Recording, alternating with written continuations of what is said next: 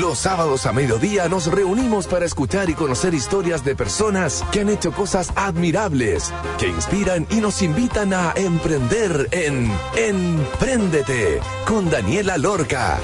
Daniela Lorca es emprendedora y fundadora del sitio web babytuto.com, líder en e-commerce. Empréndete es una presentación de Capacítate y certifica con digitalizados de Entel Empresas y Banco de Chile, el banco de las pymes.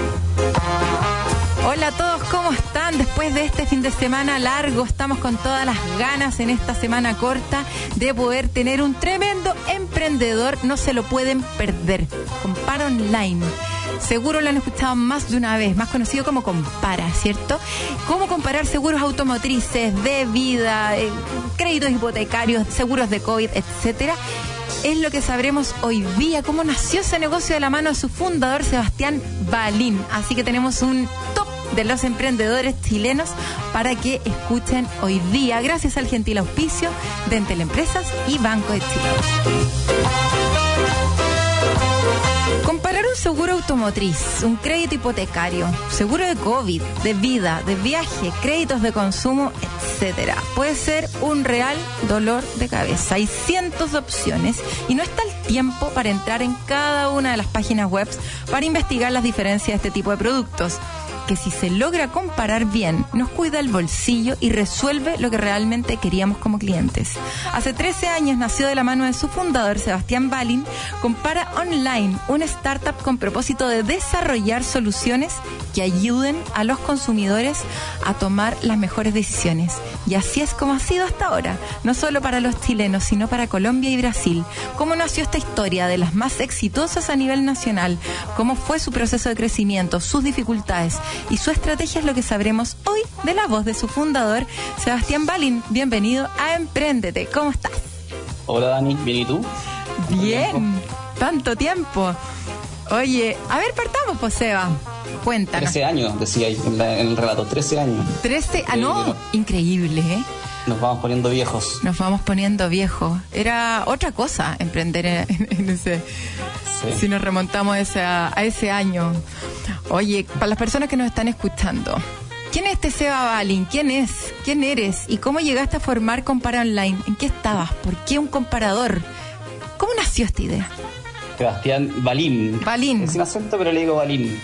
A ver, yo partí con Compara el 2009, marzo del 2009, fue mi primer mes trabajando formalmente en, en Compara. Han pasado 12, 12, 13 años mucho tiempo. Y partí con esto medio por accidente, fue cuando salía, estaba saliendo de la universidad. La historia es bien larga, la he contado mil veces, no lo voy a contar era acá, pero a grandes rasgos es cuando estaba saliendo de la universidad, decidí que quería ser emprendedor. Eso era el 2009, eh, emprender en Chile era algo súper poco, poco común. No sé, de todos mis amigos de la universidad, yo creo que nadie, ningún conocido había emprendido. Emprender en el mundo digital era aún menos común. Existían, creo que los Midich en esa época, existían los Art Daily, eh, creo que estaba MediaStream bueno, un poquito, eran contados con los dedos los emprendedores digitales de ese entonces. Y yo tomé la decisión de que quería ser emprendedor. Antes de tener la idea de, tener Compara Online, o sea, antes de saber qué quería hacer, decidí que quería ser emprendedor. Así que medio por accidente, crisis vocacional, terminando la universidad, decidí que quería ser emprendedor y ahí fue cuando partió Compara Online sin saberlo todavía que era Compara Online. Después hubo una historia bastante más larga de cómo llegué a esto de, de los seguros, de Compara Online, pero en su inicio fue cuando estaba saliendo de la universidad con la decisión de ser emprendedor antes de saber qué, era lo que quería hacer. Seba, ¿y qué puede pasar por la cabeza de una persona de 23 años del concepto de emprendedor en ese momento, como emprendedor relacionado con tecnología? ¿Qué era lo que tenía ahí en la cabeza? ¿Cómo te imaginabas y qué iba a ser como tu vida o, o esa empresa? Te lo pregunto porque ahora es más normal, pero hace 13 años ser emprendedor o trabajar en una empresa era como casi que ser como un jipiento por la vida, que en una vez se te iba a ir bien, en una vez se te iba a ir mal, iba a tener que estar como tocando puertas con el maletín por debajo a los Will Smith en esa película, o en verdad como lo, típico te enseñan la universidad y los profesores, hacer una carrera con un cargo específico, más o menos para lo que tú eres bueno, desempeñarte como todo y trabajar en las corporaciones. ¿Qué tenía ahí en la cabeza como que era ese emprendedor? Eran otros tiempos y como te decía, desde estaba en el colegio como que todas las decisiones se me fueron haciendo bien fácil de qué quería hacer con la vida, qué quería estudiar.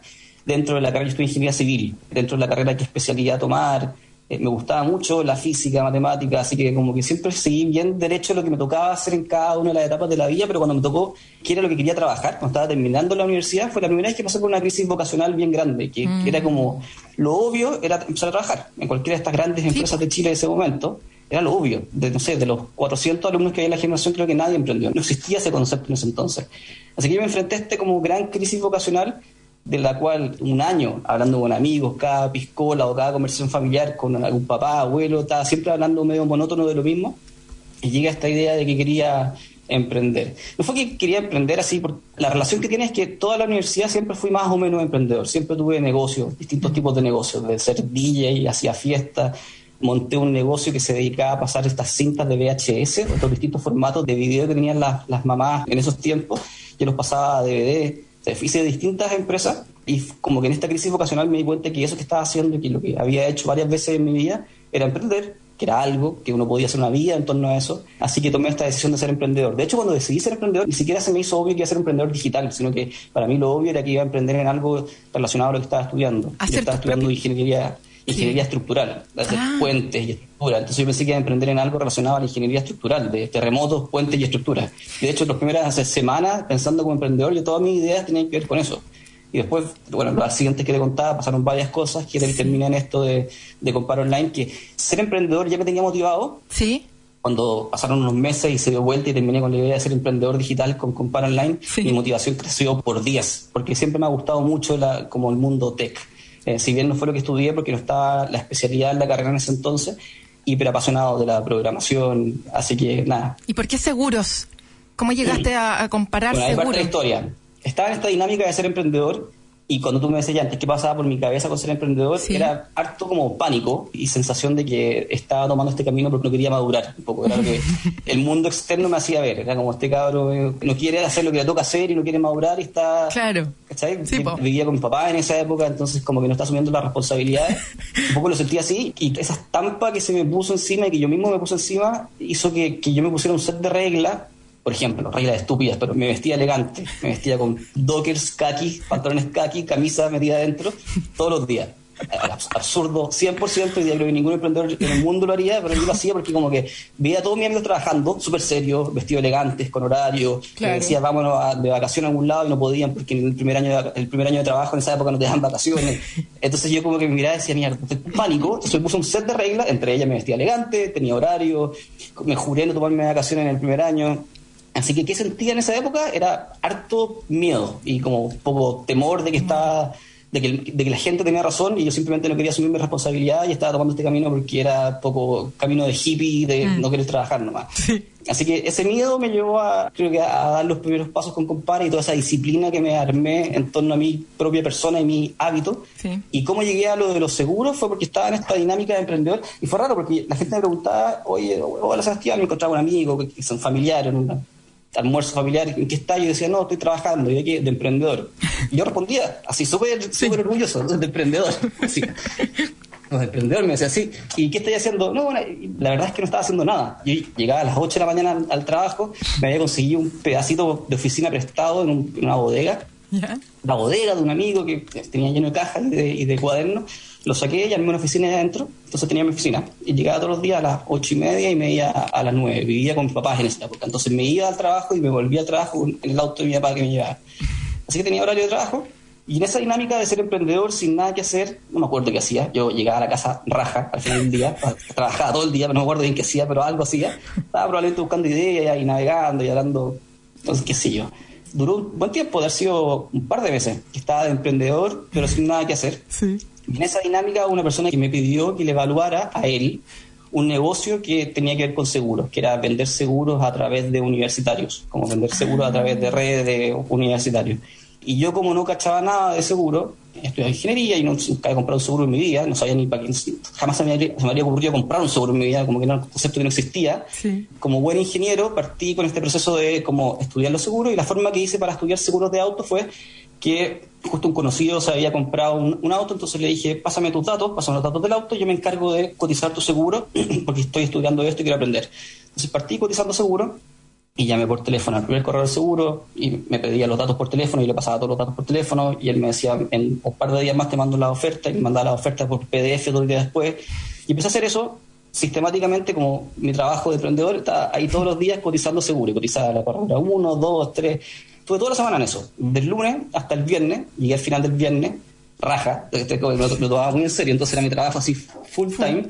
Llegué el viernes y cada una de estas ofertas que me iba mandando yo lo iba en el PDF, yo le iba pasando a un Excel. O sea, firmando un Excel con todas las cotizaciones que yo hacía en donde cada fila del Excel era un corredor, una compañía de seguro que me iba mandando las ofertas, y cada columna eran los atributos que yo iba como iba aprendiendo que tenía un seguro. Aprendiendo, mientras cotizaba, iba leyendo las pólizas, iba aprendiendo.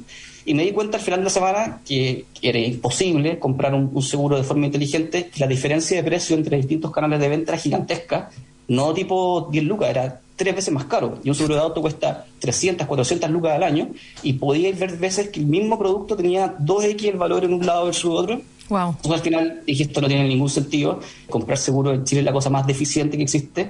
En esa época ya existía Booking o cosas así en el mundo, Kayak, no me acuerdo cuál. Dije, tiene que haber una solución más eficiente para esto y ahí fue cuando dije, ching, se me prendió la pues soy un genio, voy a ser un comparador de seguros de auto.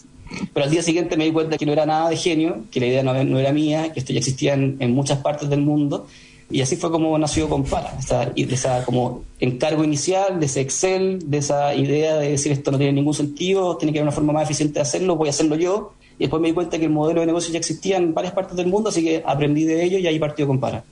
Oye, Seba, ¿y en qué momento te diste cuenta que esto realmente era un negocio que podía transformarse en lo que es hoy día? O sea, como esa escalada que se pegó y crecer como lo ha hecho hasta ahora. Porque emprendiste solo tú con tu mm, metodología, tu disciplina de ser emprendedor y de encontrar esta oportunidad que en el fondo viste que existía, que todo era como bien deficiente y se demoran un montón en entregarte los resultados de los seguros, tú dijiste, sé que esto lo voy a hacer mucho más eficiente, va más amigable, mucho mejor, pero ¿en qué momento esto despega? ¿Cuál fue el punto de inflexión desde empezar a contratar personas, empezar a hacer de esto una empresa a lo que es hoy día, compara? hubo distintos momentos, pero remontándome a esta historia de cuando estaba de emprendedor y se me ocurrió la, idea, cuando se me ocurrió la idea, yo tenía, ponle, de mis negocios de universitario, que inventar un número, pero ponle que tenía, qué sé yo, 4 millones de pesos ahorrados de mis negocios, ese era mi capital. Y, ese era mi capital para fundar la empresa. Era mucha plata, entonces con esa plata yo iba a construir la empresa que iba a construir y yo calculaba que con, no sé, me alcanzaba para medio sueldo de una persona durante X meses como que la envergadura de lo que yo estaba pensando hacer en ese entonces era eso, era de capital de 4 millones de pesos, quizás conseguirme endeudarme con un poquito más y esa era la plata que yo tenía para construir algo. Entonces efectivamente cuando salí de la universidad y estaba partiendo de algo, era, no sé, mil veces o un millón de veces más chico de lo que, de lo que es hoy día compara. No tenía, jamás pensé que iba a ser una empresa donde iba a trabajar 400 personas y que íbamos a estar en todos los países y que íbamos a ser una marca conocida. Son cosas que no lo pensé, nunca tuve esa visión cuando salí de la universidad, nunca fui tan agrandado, nunca pensé que las cosas iban a ser como son hoy día. Eh, esa anécdota de los 3, 4 millones de pesos es real, y, pero ah, me ayuda como a, ejemplificar que de verdad estaba pensando en chicos, estaba pensando en que armar un boliche chiquitito, o sea, como yo había hecho mi negocio en, la universidad, yo pensaba que iba a hacer algo igual, pero un poquito más grande porque ahora tenía más tiempo para hacerlo, para dedicarme a tiempo completo. Y creo que el primer gran salto, en donde me di cuenta que esto no era algo de 4 millones de pesos y que era algo que era significativamente más grande, fue que cuando yo descubrí que estos comparadores de seguro no era una genialidad mía, sino que ya existía en el mundo, yo empecé a escribirle a muchas de estas empresas. Le había escrito no sé cuántas, 20, 30, 40 empresas. Le, mandaba mails a todos los CEOs de todas estas empresas que iba encontrando. Había una en Australia, había muchas en Europa, algunas pocas en Estados Unidos. Le mandé mail a todos. Si no me salía el email, le inventaba el mail, probaba distintos mails. Mandé mail Acuérdate que estaba de emprendedor sin nada que hacer, así que tenía tiempo de hacer muchas boludeces. Y una de esas fue que le mandaba mail a todo el mundo contándole que yo era un chileno y que Chile era la plataforma de entrada para Latinoamérica porque era el país más potente, entonces podíamos hacer un piloto en Chile y desde Chile podíamos salir al resto de los países de la región. De los, qué sé yo, 40 emails que mandé, con suerte unos 10 me dieron pelota y me respondieron, y de esos 10 unos 5 que, me respondieron y que después tuvimos varias interacciones y llamadas por teléfono. Y la primera decisión que yo tomé fue que esta plata que tenía ahorrada la iba a usar para pagarme un viaje para poder ir a ver a todas estas personas en persona, porque llego a un punto en donde la relación por correo y por teléfono no estaba avanzando mucho, así que tomé un avión y fui a, fui a España, Inglaterra y a Estados Unidos a ver a varias de estas compañías. Y ahí te gastaste los 4 millones. Gasté todo, todo, sí. lo que me costó el viaje y luego después me quedé de vacaciones, así que se me acabó la, se me acabó la plata completa en, mi capital ahí. Bueno, volví el viaje, yo en esa época pensaba que me iba a traer como la, la representación, hacer como un afiliado. Claro. Y mi, mi forma de venderlo era, mira, yo lo hago en Latinoamérica. Claro. Fui al viaje, volví sin nada, o sea, nadie me pescó. Probablemente en esa época tampoco tenía 24 años. Si yo veo las fotos de esa época, era Una guagua. un chiste, un chiste. Y vestido así de corbata, paseándome por Inglaterra, hiper bien vestido, poniendo todo empeño, pero era un niño, era un niño chico, no sabía ni cómo agendar una reunión probablemente en esa época, de, aspecto por lo menos. Y fui, no me traje nada concreto de vuelta, pero aprendí un montón, porque tuve reuniones, me recibían en su oficina y nada, me acuerdo perfecto, una vez caminando por Londres, estaba en estas estaciones de, trenes de Londres, voy entrando a la oficina de U-Switch, se llamaba U-Switch, que era muy grande, y entro y una oficina pero gigantesca, traen unas 800 personas, gigante, o sea, como, como entrar a, no sé, a una, estas empresas grandes en Chile, muy grandes. Y yo no podía saber dónde estoy, y me iba a recibir el CEO. Y nada, en cada una de estas reuniones aprendí, en algunas me dieron más pelota, en otras menos, aprendí mucho, y ahí me di cuenta que, que hacer un negocio de Internet no era lo que yo estaba pensando hacer. Así que más la gente que no viene del mundo digital y que nunca ha hecho una compañía de internet cree que, no sé, nosotros usamos Gmail todo el tiempo. Si uno cree que la gente que está detrás en Gmail son... Dos personas. Dos, claro, cuatro personas. Y ¿qué hace? Y después te dicen, no, trabajan, qué sé yo, 30.000 mil personas en Gmail. Pero ¿cómo? Es, como que cuesta mucho dimensionar qué es lo que pasa por detrás de las compañías de internet y por qué son tan complejas. Así que yo creo que ese fue un gran golpe de darme cuenta que lo que estaba pensando hacer era mucho más grande de lo que yo podía hacer solo. Ese fue como el primer gran punto de inflexión. Cuando fui a ver estas empresas y las estuve por dentro y caminaba por adentro y aprendí cómo funcionaban y me di cuenta que no, era algo que iba hacer con mi propio capital. Oye, está increíble la historia. Le quería hacer una pregunta antes de irme la pausa, pero se la voy a hacer a la vuelta. Porque vamos a entrar mucho más en profundidad del modelo de negocio, modelo de difusión y un montón de otras cosas para que ahí el SEBA nos comparta pero está tan entretenida la historia de saber cómo un emprendedor chileno con un negocio exitoso partió con todos estos consejos y estas recomendaciones para como sentirse como que yo también puedo, ¿no? Tengo 23 años, yo también quiero ser emprendedor y ya saben lo que tienen que hacer, partiendo por comprarse ropa formal para creerse el cuento, pero en verdad lo que está detrás es la disciplina, así que está muy entretenido, nos vamos a ir a una pausa, antes de ir a la pausa les voy a contar que ¿Necesitas aumentar las ventas y potenciar la gestión de tu negocio? Sé parte de las iniciativas que el programa Pymes para Chile tiene para tu empresa. Conoce más en bancochile.cl, portal Empresas y Pymes, Banco de Chile, el banco de las pymes. Y en Entel Empresas creamos la primera plataforma web de capacitaciones sobre herramientas tecnológicas para emprendedores y pymes de Chile. Entra en entel.cl slash digitalizados y aprenda tu ritmo de manera online, desde cualquier lugar y gratis. Te iremos acompañando en este proceso de aprendizaje, mostrándote tus grados de avance, tus resultados y guiándote en cómo seguir adelante. Recuerda, capacítate gratis en entel.cl slash digitalizado. Vamos a una canción. There is nothing that compares. A propósito de comparar, una canción de Bad Boys Blue y ya estamos de vuelta acá en Emprendete con Seba Balin, el fundador de Compara Online. Vamos y volvemos.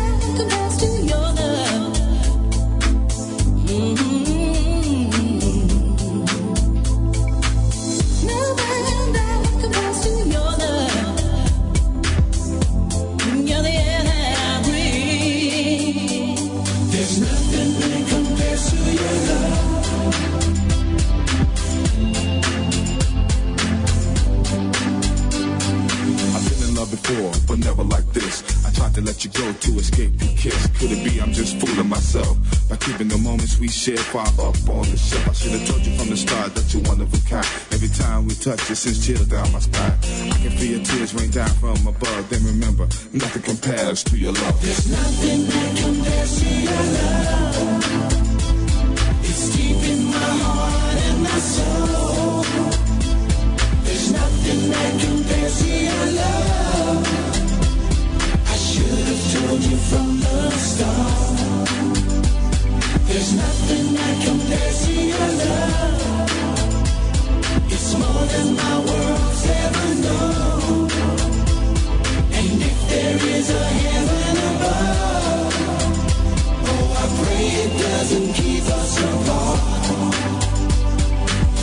Now and back, I'm still your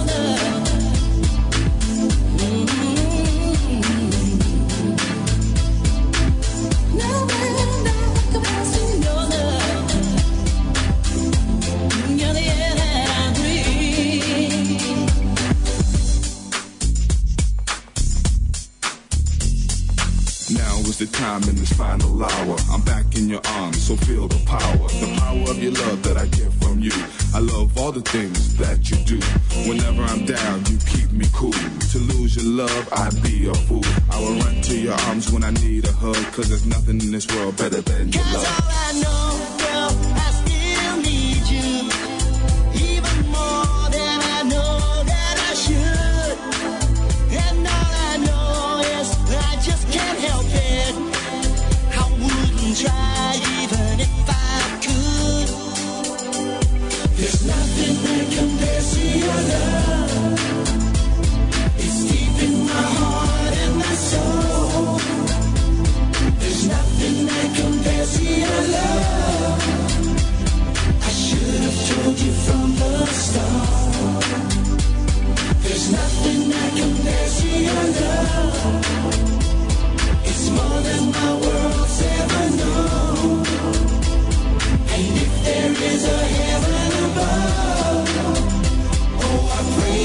doesn't keep us apart.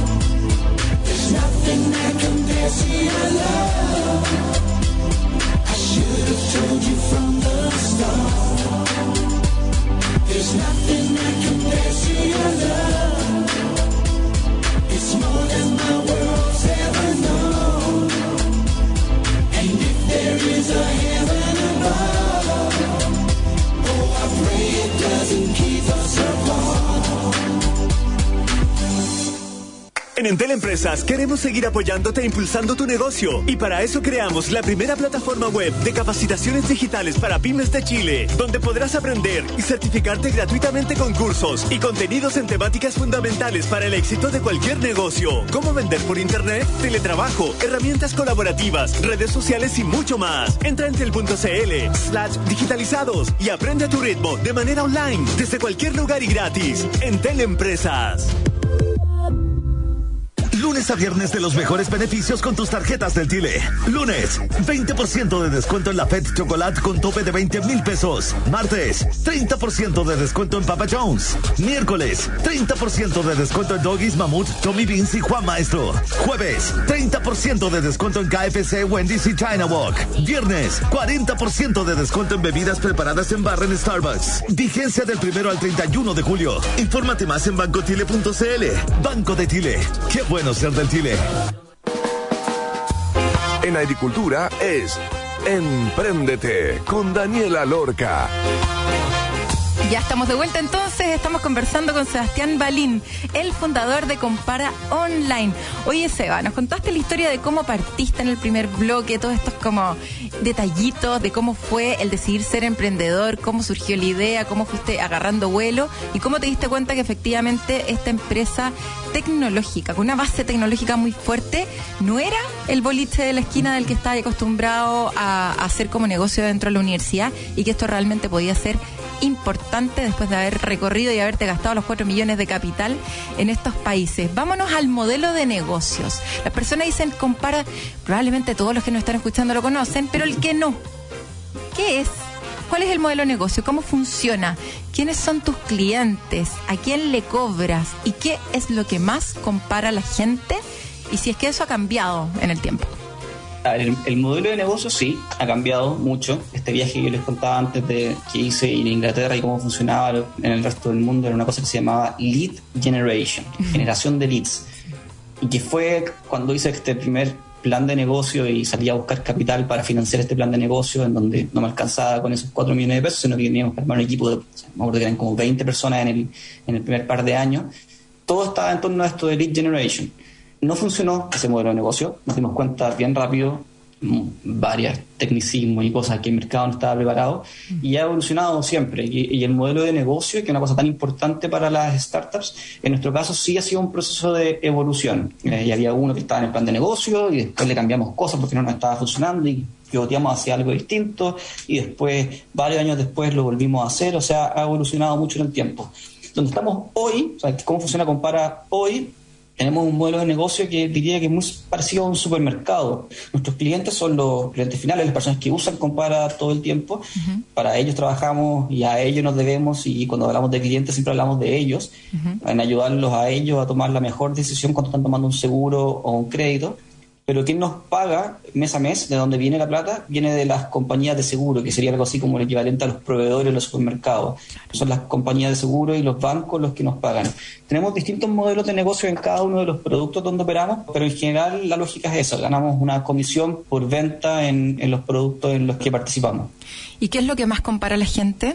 El más masivo en términos de usuario es el, es seguro obligatorio, que es obligatorio, así que todos los chilenos que tienen un, auto están obligados a tomarlo y es un, es un negocio, un producto muy masivo. Y después los, depende en los momentos del mercado, pero el año pasado fue muy fuerte crédito hipotecario. Había un montón de gente comprando casa o buscando comprar casa o refinanciando sus créditos, entonces el producto de crédito hipotecario era súper demandado. Seguro de auto, el seguro de auto tradicional, porque la gente se confunde mucho. Está el seguro obligatorio de auto, que es para sacar la patente, Sí. que cuesta, qué sé yo, 6 lucas al año. Después está el seguro de auto, y pero eso te cubre solamente a las personas en los accidentes. Después está el seguro de auto normal, que es por si chocáis, para que te arreglen el auto, si te roban el auto, para que te arreglen el auto. Que es mensual. Te lo devuelvan. Y ese paga mensual, es el producto que para nosotros es el más importante en términos de, de negocio y también hay mucha gente que lo usa. Dijiste que habían en la historia de Compara varios momentos de inflexión. El primero, ¿cierto? Fue este como de darse cuenta que, que podía ser una empresa enorme. O sea, estas 800 personas en Londres te da como la apertura de decir, ¿sabéis qué? Probablemente no estoy tonteando acá y esto puede ser grande. Pero después fuiste metiendo, me imagino, a personas dentro del equipo, empezando a que la herramienta pudiera funcionar, desarrolladores y todo esto para que agarrara forma y las personas lo empezaran a usar. ¿Qué fue lo más difícil en ese proceso? ¿Fue el poder contactar a tu primera empresa de seguro para que te pagara para poder estar en este comparador? ¿O no partiste con ese modelo? Y lo segundo, ¿Qué tan difícil también fue el modelo de difusión de Compara al principio? Hoy día ya todo el mundo habla de Compara, tu venís seguro y lo primero que sale, pero al principio había que ganarse a los clientes de a poquitito y no se usaban las mismas herramientas que se usan hoy día. No sé bien cuál fue el momento más difícil mirándolo ahora como en, en retrospectiva. Si vuelvo al pasado y me pongo en los zapatos de los 24 años partiendo con esto, siempre tenía la ilusión de que había algo por delante. Sí. Y yo decía, el día que pase esto, ya está. Me echo para atrás y ya está, ya la hice, la logré. Siempre había como un, algún hito que había por delante. Yo decía, si es que llegamos a esto, ya listo, ya está, podemos celebrar y se acabó. Pero cada vez que uno llega a esas cosas, mira hacia adelante y no, no es así. Eh, quedan un montón de otras cosas muy difíciles por delante. A ver, para ser más concreto, cuando estaba partiendo todo el mundo me decía, no, pero ¿por qué las compañías de seguro van a querer como compararse? Esa era la primera pregunta que había. ¿Por qué las compañías de seguro van a querer participar del comparador? Porque las compañías de seguro para estar en compara tienen que integrarse con nosotros. Tenemos contratos con las compañías de seguro, estamos tecnológicamente integrados con cada uno de ellos, entonces necesitábamos trabajar en conjunto con ellos. Entonces la primera gran barrera era por qué las compañías de seguro van a querer estar. Entonces yo decía, cuando integra la primera compañía de seguro y las ponga live, así en vivo, en producción y cotice, ya está, se acabó compara y ya era mi sueño. Decía, con eso ya me doy por ganado, check. Y lo hicimos y no, o sea, cuando lo hicimos dije, no, no, vamos a hacer la primera venta, entonces voy a esperar que se sumen todas las compañías de seguro y mi guito es cuando tenga la primera factura, cuando haya hecho una factura y hayamos ganado plata, la primera vez que aquí nos paga algo, ahí hacer, ya, ya está. Pasaron, no sé, tres meses, hicimos la primera venta y llegué ahí y en verdad tampoco era tanto. Y así, después decía, no, cuando levante plata y cuando haga mi primera ronda de capital, ahí va a ser el momento en donde ya está. Hicimos la ronda y no, y siempre, siempre hay algo que viene después que ha cambiado. De estos como pasos, ¿cuál ha sido los más importantes? Eh, el viaje a Europa, ese es donde aprendí mucho, fue, fue muy importante. Después tuve una ronda de financiamiento con inversionistas ángeles en Chile, que también fue súper importante, y construir el equipo inicial, que es el equipo fundador con el que partimos en Compara. Porque todas esas ideas previas eran mías sola, pero la compañía la, la construyó un equipo y hubo, no sé, las primeras tres personas, las primeras diez personas que fueron Claro. quienes de verdad hicieron Compara. No lo hice yo, lo hizo el, el equipo.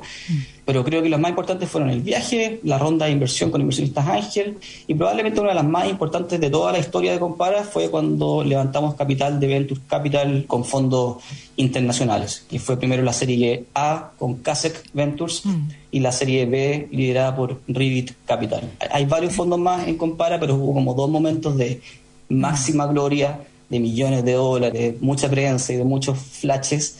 Esto fue el 2000, imagínate, 2013, 2012, 13. No existía en Chile. O sea, si en esa época había un poco de emprendedores en Chile, Sí. Levantar menos plata. los que levantaban plata. Claro. Era como así, como ser un rockstar, era como que era en el mundo emprendedor, que es diminuto, son poco, pero en esa época tú estabas ahí, levantar esa cantidad de plata y hacerlo con fondos internacionales era como si fuese algo así ya, Sí. wow, la mega, la mega cosa. Y que no es menor en verdad, porque es dedicarle mucho tiempo a la negociación, es pérdida de foco del negocio, es orientarse solamente a eso, es un desgaste emocional, tenéis más o menos todas las fichas jugadas ahí. El futuro de tu empresa un poco se apalanca de ese aumento de capital, como que hay momentos en donde se te empieza a acabar la caja, no necesariamente todas las empresas son rentables, en los primeros 3, 4 años como un negocio, no sé, más normal, más pyme, más chica, cuando se está apuntando un negocio así explosivo. Entonces, de verdad que emocionalmente es muy cansador y la valorización y todo lo que eso implica, la responsabilidad, el peso encima. ¿Cuál sería tu recomendación, tu gran recomendación para las personas que nos están escuchando que sobre el levantamiento de capital? Tu gran aprendizaje puede ser levantar en el momento correcto, sobredimensionar la plata que uno realmente necesita, porque en verdad siempre te quedáis corto, buscar correctamente a tu socio para después no tener problemas en el futuro y no tener problemas de pérdida de control. ¿Cuál sería como lo clave para tomar esa decisión? La respuesta fome y pero la más- la más real es depende, porque depende mucho, depende del tipo de negocio, de las personas, de las capacidades de construir negocios en el futuro, se depende. Creo que no hay nada No hay una receta funcione para todo. Mm. Quizás buscar buenos socios, pero tampoco sé si aplica para, para todos los casos, pero depende. Sería como incapaz de dar una, una receta así general que le sirva a todo el mundo sobre cómo buscar esos socios. Es difícil, es un tema... Yo cuando lo pienso Lo que sí- diría todas las anteriores. Eh, lo que sí creo es que ve- venimos de, un, de una como hype, como dicen los gringos, de un momento en donde está lleno de emprendedores. Porque hago el antes y el después. En el 2012, cuando estaba yo en esta, Sí. no habían fondos de inversión en Latinoamérica. No existía Venture Capital en Latinoamérica casi. Lo poco que había eran gringos o personas de Estados Unidos invirtiendo en algunos emprendedores de Latinoamérica. Y emprendía solamente en brasileños. O sea, como que era los pocos VCs que habían con algún grado de interés en, en Latinoamérica era, eran Brasil. En Brasil habían bastantes emprendedores que habían levantado una buena cantidad de plata, pero no existía eso fuera de, de Brasil. Han pasado los años y día hay varios fondos de Venture Capital en todos los países. Chile tiene los suyos y ha cambiado. Hoy día sí es algo, y levantar plata de Venture Capital hoy día sí es algo que es real y que muchos emprendedores en Chile lo han hecho y lo que van a seguir haciendo, pero venimos de un par de años en donde el mundo se deformó, había una locura por la cantidad de plata que se movía de un lado hacia otro en el mundo este de Venture Capital, las valorizaciones eran exorbitantes, parecía que era como grito y plata, que cualquier salida podía levantar plata. Sí. Eh, yo creo que los tiempos cambiaron, hoy día dos, tres años donde va a ser muy difícil levantar capital para las compañías, para las startups, estoy hablando particularmente de las startups más que de una pyme, pero con una startup del mundo del venture capital va a ser muy difícil levantar plata. Así que, ¿cuándo levantar plata? ¿Cómo enfrentarse a esto? Yo diría, si es que hay algún tipo de consejo transversal, es preocuparse del producto, del equipo, de construir un buen negocio, un negocio real, que tenga Que un claro camino de, que dé y que funcione y que tenga un claro camino para poder escalar, que tenga un camino independiente de si levanta capital o no, o sea, como que tenga un trazado y una hoja de ruta hacia el futuro, independiente si levanta capital o no, Bueno. y que después el levantar capital sea algo que pueda acelerar Exacto. todo para que las cosas pasen mucho más rápido, pero no que sea como vida o muerte el levantar capital. Yo creo que es muy importante concentrarse en construir un producto y un negocio de verdad. Después si se levanta capital es una cosa linda de tener en el camino, que ojalá pase, pero hay que, hay que asumir que probablemente no va a pasar y toda la visión de la compañía debería funcionar sin que eso pase. Me encanta. Así fue como lo hizo Book, que lo estuvimos entrevistando hace un par de semanas y que contaban eso, que en el fondo el negocio era completamente rentable y de repente fue como, ya que se me presenta la oportunidad, voy y acelero efectivamente ese plan de escalar. Oye, 400 personas, ¿cómo se mantiene un equipo motivado, feliz? Es como de uno de los lugares más bacanes para trabajar. Ha, salido en algunos rankings así como de los lugares más cooles para poder trabajar en Chile, ¿cachai? O sea, como que ya entrando en grandes ligas con equipos de personas, de recursos humanos súper establecidos, con miles de procesos, miles de beneficios, miles de cosas. ¿Cuál es el secreto con Online para que la gente esté tan contenta trabajando adentro, para que no se te mueva, obviamente, tanta gente y poder hacer que este negocio siga siendo exitoso, porque no se te están yendo los talentos? La más cliché de todas, pero la más real, pero así. Y cuando la escuchaba antes, hace 10 años atrás, la miraba y decía, pero qué, qué boludez más grande, pero hoy día la miro para atrás y digo, qué verdad más grande, es la cultura. Cuando uno parte de una empresa y son tres personas que llegan a la oficina, ¿cómo habláis? ¿Cómo se visten? ¿Qué hacen? ¿Qué deciden? ¿Cómo se tratan entre ellos? ¿Cómo se toman las decisiones? Eso va como constituyendo una cultura. Porque uno no ni siquiera tenga escrita la cultura, no están los valores, nunca nadie lo escribió. De hecho, nosotros pasamos cuatro años que me preguntaban cuáles son los valores de la cultura y decía, no tengo idea, no sé, vengo a trabajar nomás. Pero en los hechos y en, en los actos se va construyendo una cultura. Esa cultura es, es demasiado importante. ¿Cómo se construye una buena cultura versus una mala? No sé. Tampoco sé si hay malas culturas o buenas culturas. Hay compañías súper exitosas con unas culturas bien Sí. desgraciadas. Hay muchas, muchas. Y compañías con productos increíbles. Entonces, no sé, no sé si hay buenas o malas culturas. No sé bien cuál es la buena o cuál es la mala. Nosotros teníamos la que éramos nosotros y la forma que nosotros sabíamos hacer las cosas y cómo nos parecía hacer las cosas. Y esa parece que nos funcionó y es la que ha escalado con Compara. Hoy día somos una compañía remota, con casi 400 personas, todavía no, todavía no son 400, somos casi 400 personas, todos trabajando desde sus casas. Hay muchos que han entrado que yo no conozco personalmente, que nunca han ido a la oficina, y de alguna forma que no me explico, la cultura sigue como expandiéndose. la- no sé, no sé, pero la cultura es algo súper importante. Esa es una, la cultura. Y la segunda es este, como que el management y la gente que uno, no tiene que mucho que ver con la cultura, pero la gente que uno pone en posiciones de poder, de liderazgo, de, de gerencia, que sean personas que de verdad vivan esa cultura, porque esos líderes son muy importantes también para poder como tener un gran lugar para que todo el mundo sea feliz trabajando. Son embajadores de estos valores intrínsecos que en el fondo se van como permeando, o sea, como que la gente sin querer va agarrando la onda del de al lado. Si el de al lado tiene una manera de entregar, de hacerse cargo, de hacerse responsable, y yo aprendo de eso, se empieza como a... Esto es como así, así somos, pues somos seres humanos que vamos aprendiendo y, y que miramos eh, modelos a seguir y que qué importancia el de tener un buen líder que, que respire y que permee la cultura, ya sea buena, mala, más o menos, como que es verdad. No está eso como de, de ponerle un adjetivo a cómo es, sino que, que sea y que sea clara y sus valores se adecúan en ese lugar de trabajo, entonces está listo. Me quedan las últimas dos preguntas, Luchito. La primera tiene que ver con la entrada a Brasil. ¿Cómo es ese mercado? ¿Cuál fue la estrategia? Porque todo el mundo, la mayoría, le tiene un poco miedo a Brasil, hablan otro idioma, es como si fuera de verdad un país en otro continente, porque es totalmente distinto. Las leyes de trabajadoras son difíciles, hay un montón de temas y de barreras que se hace difícil entrar. Tú llegaste y entraste, pero entraste de la mano de un socio. ¿Cómo fue esa planificación? ¿Cómo fue el proceso? Y después terminamos entonces con los próximos pasos, hacia dónde apuntan, cuál es ese plan de escalada, de compara para que siga llegando a tocar las estrellas. Nos ha costado mucho Brasil, fue una decisión que tomamos cuando hicimos la primera ronda de financiamiento de Venture Capital. Nos ha costado mucho, ha pasado una buena cantidad de años y todavía nos ha costado. Compara es tremendamente exitoso en Chile y en Colombia. Colombia. También tenemos, nosotros tenemos operación en Chile, Brasil y Colombia. Sí. En Chile y en Colombia nos ha ido increíble, increíble. Y en Brasil nos ha costado mucho. Estoy absolutamente convencido de que nos va a ir bien, pero es una historia que va a haber tomado, va a tomar 10 años en sacar como la cabeza bajo el agua y lograr el éxito. Vamos a llegar allá, todavía no podemos cantar éxito en Brasil, no podemos cantar victoria, así que no tengo mucho consejo que dar sobre Brasil. ¿Es difícil? Es difícil. tremendamente difícil. Es más difícil de lo que creemos. no, es tremendamente difícil. Y a cualquier emprendedor yo le diría, si el plan es usar Chile como piloto para crecer en Latinoamérica, probablemente, yo, yo no lo he hecho, no lo he visto, pero sí he visto a muchos otros hacerlo y con mucho éxito, es México. Es el mercado que es grande, está de moda, hay mucho interés del Venture Capital Sí. y compañías como, que sé yo, Corner Shop han sido súper exitosas en, en esa como Sí.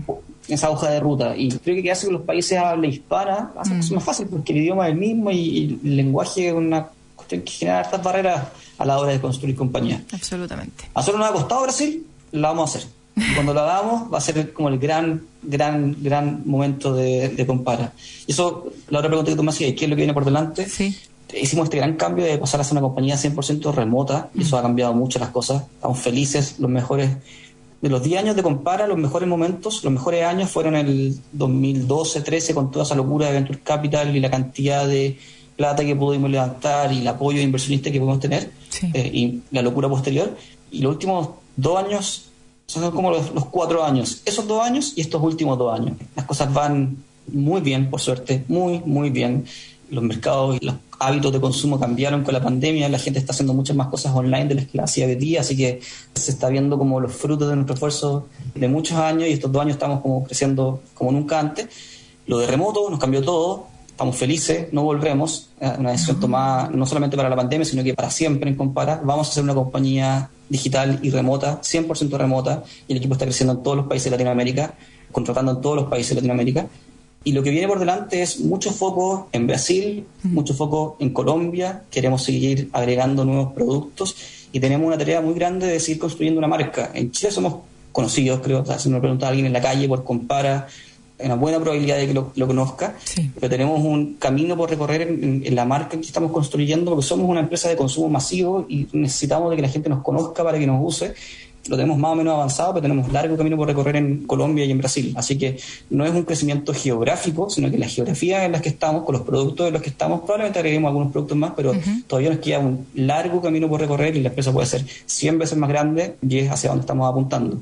Muchas ambiciones, queremos seguir creciendo aceleradamente, nos apasiona lo que hacemos, nos apasiona esto de ayudar a los consumidores a tomar la mejor decisión, estamos orgullosos del producto, así que nada, seguir creciendo. a seguir creciendo y mucho éxito en eso y, y este como derroche de buena energía, de ganas, de, de éxito, de, de foco, de cómo las cosas cuando uno se las plantea siendo lo más divertido posible. Imagínate, hace 13 años con este sueño de volverse emprendedor, como hoy día es uno de los referentes emprendedores chilenos que más gusto me da de haber podido entrevistar acá en Emprendete. Te agradezco de todo corazón, Seba. Nosotros tenemos harto cariño, te mando un abrazo, cariño a todos por allá y que les siga yendo increíble en Compara Online. Igual, Dani. Comparaonline.com o comparaonline.cl. CL para Chile.com te lleva a elegir banderitas para elegir el país al cual irse. Eso, ya saben, así que comparaonline.cl para seguir comparando, cuidando el bolsillo y eh, la cabeza, propio, ¿cierto? En estos tiempos. Un abrazo. Gracias, Dani. Que Muchas gracias por la bien. invitación. De nada, nos vemos. Chao, chao. Oye, Chao. nos vamos a ir a una pausa. Tuvimos ahí el tremendo Seba Balín de Compara Online. Pero antes de irnos al tercer bloque, les voy a contar que conoce el nuevo programa Compromiso Azul para Chile de Banco de Chile. Descubre iniciativas y medidas para el cuidado del medio ambiente y el planeta. Encuentra en bancochile.cl productos, financiamiento, inversiones y acciones sustentables. Banco de Chile, el Banco Azul de Chile. Y en Entel Empresas creamos la primera plataforma web de capacitaciones sobre herramientas tecnológicas para emprendedores y pymes de Chile. Entra en entel.cl slash digitalizados y aprenda tu ritmo de manera online, desde cualquier lugar y gratis. Te iremos acompañando en este proceso de aprendizaje, mostrándote tus grados de avance, tus resultados y guiándote en cómo seguir adelante. Recuerda, capacítate gratis en entel.cl slash digitalizados. Vamos a la pausa y ya estamos de vuelta.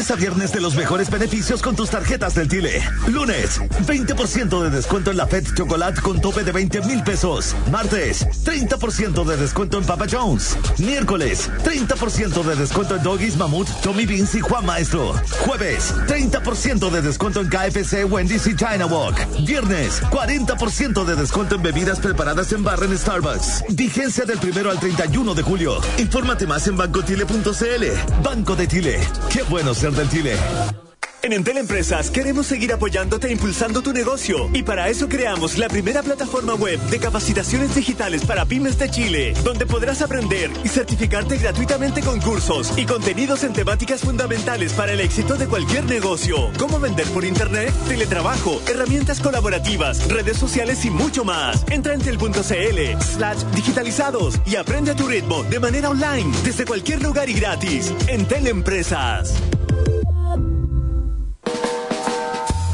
En agricultura es Empréndete con Daniela Lorca. Ya estamos de vuelta entonces en nuestro tercer bloque. Oye, numerosas pymes enfrentan barreras para presentarse como oferentes frente a grandes compañías, pero existen portales de compra para empresas que permiten ganar visibilidad. ¿Cuáles son esas soluciones que se ofrecen desde la industria de los portales de compra para las pymes? Es lo que estaremos conversando hoy con la gerente de ventas de Se Negocia y que nos cuente cuál fue este estudio y cómo se empieza a levantar esta información de las dificultades que enfrentan las pymes. Bienvenida Paula Sobral, gerente de ventas de ese negocio. ¿Cómo estás? Hola Daniela, muy bien y tú, muchas gracias por la invitación. Oye Paula, ¿cuáles son las principales dificultades que enfrentan hoy en día las pymes?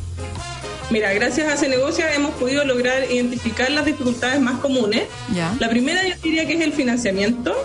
Después tenemos, como tú decías antes, el contacto con las empresas compradoras, poder visibilizarse a las empresas compradoras. Y la tercera es poder presentar las certificaciones que les funcionen como respaldo para poder venderle a estas grandes empresas. Claro. Y gracias a ese negocio tenemos soluciones para cada una de estas dificultades que se les presentan a las pymes. ¿Y cuáles podrían ser esas soluciones?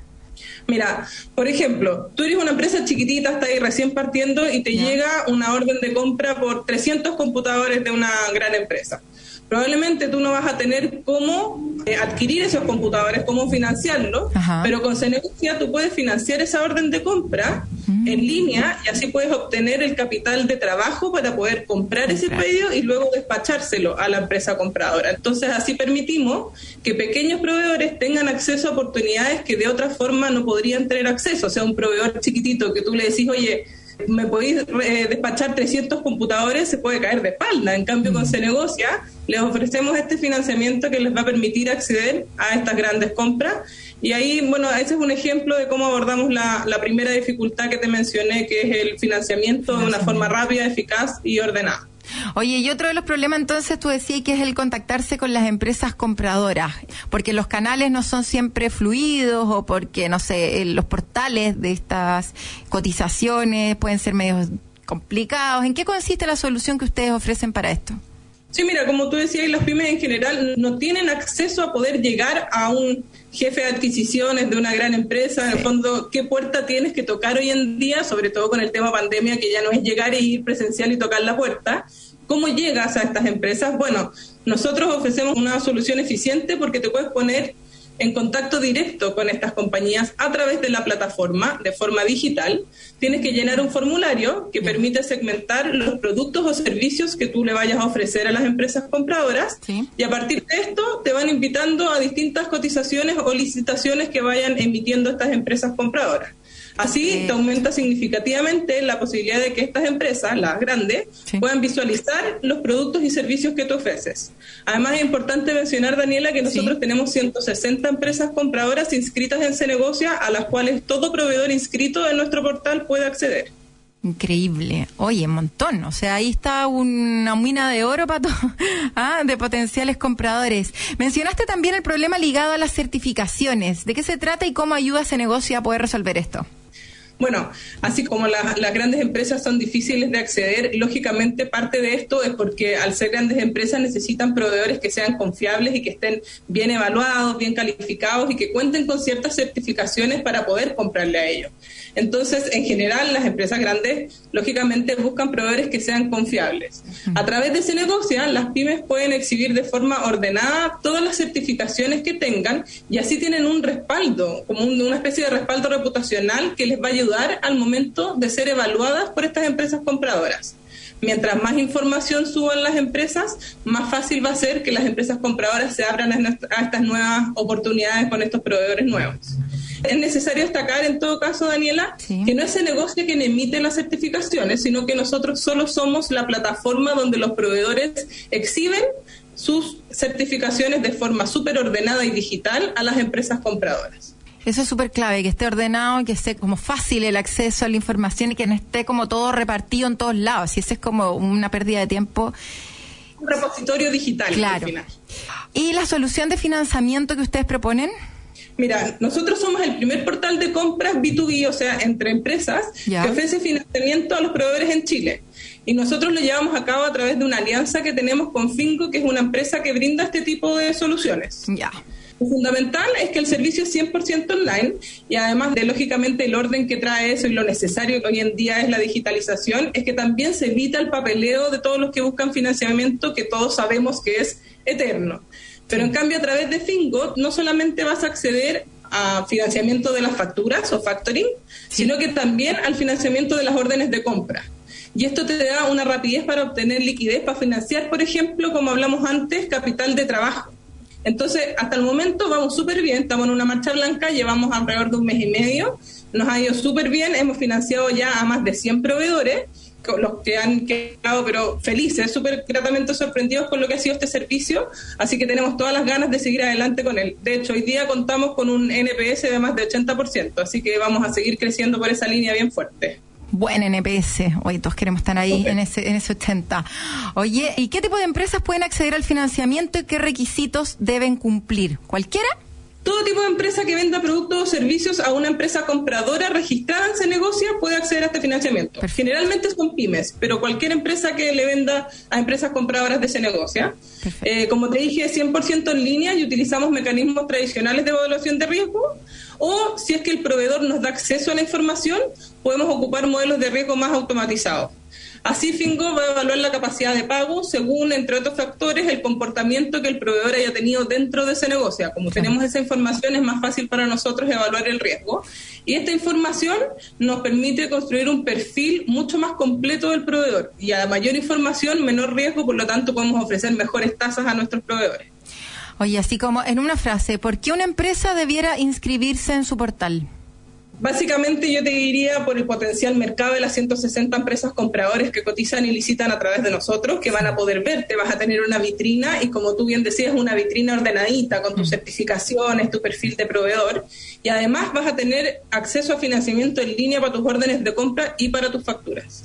Y por otro lado, si querés empresa compradora, vas a tener acceso también a un pool de más de, de 20.000 proveedores que tenemos hoy inscritos en ese negocio, lo que te va a poder ayu- ayudar, por supuesto, a generar ahorro en tus compras.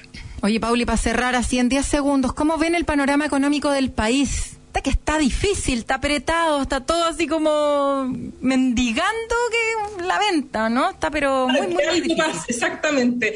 Mira, yo lo definiría como incierto. La verdad, estamos en un momento de absoluta incertidumbre, pero es precisamente en este tipo de situaciones cuando una solución como se negocia te va a dar mucha oportunidad, como tú bien decías, tanto de poder tener una vitrina adicional donde vender, como también una vitrina para buscar proveedores que te permitan ser más competitivo y poder acceder a mayores eh, ahorros en tus compras, o sea, disminuir tu gasto en compras por el lado de las empresas que compran y aumentar tus posibilidades de venta y financiamiento para las empresas que venden.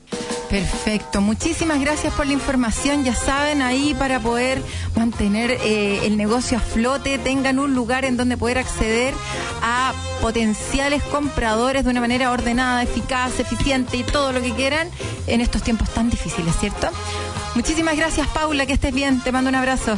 Gracias a ti por el espacio, un abrazo también. Nos vemos y eso fue todo por hoy, queridos. Eh, nos vemos el próximo, nos escuchamos el próximo sábado como siempre. Disfruten el fin de semana, un fin de semana rico, diferente, ¿cierto? Todos son ricos y diferentes, invernales, exquisitos ahí con su familia. Y antes de irnos, como siempre pueden volver a descargar el podcast entrando en radioagricultura.cl, buscan ahí el programa Emprendete y vuelven a escuchar el capítulo de hoy. Quedan de la mano de las noticias aquí en Radio Agricultura. Nos escuchamos el próximo sábado. Chao. En agricultura fue Empréndete con Daniela Lorca. Historias de personas que han hecho cosas admirables, que inspiran y nos invitan a emprender. Empréndete es una presentación de Capacítate y certifica con digitalizados de Enter Empresas y Banco de Chile, el banco de las pymes.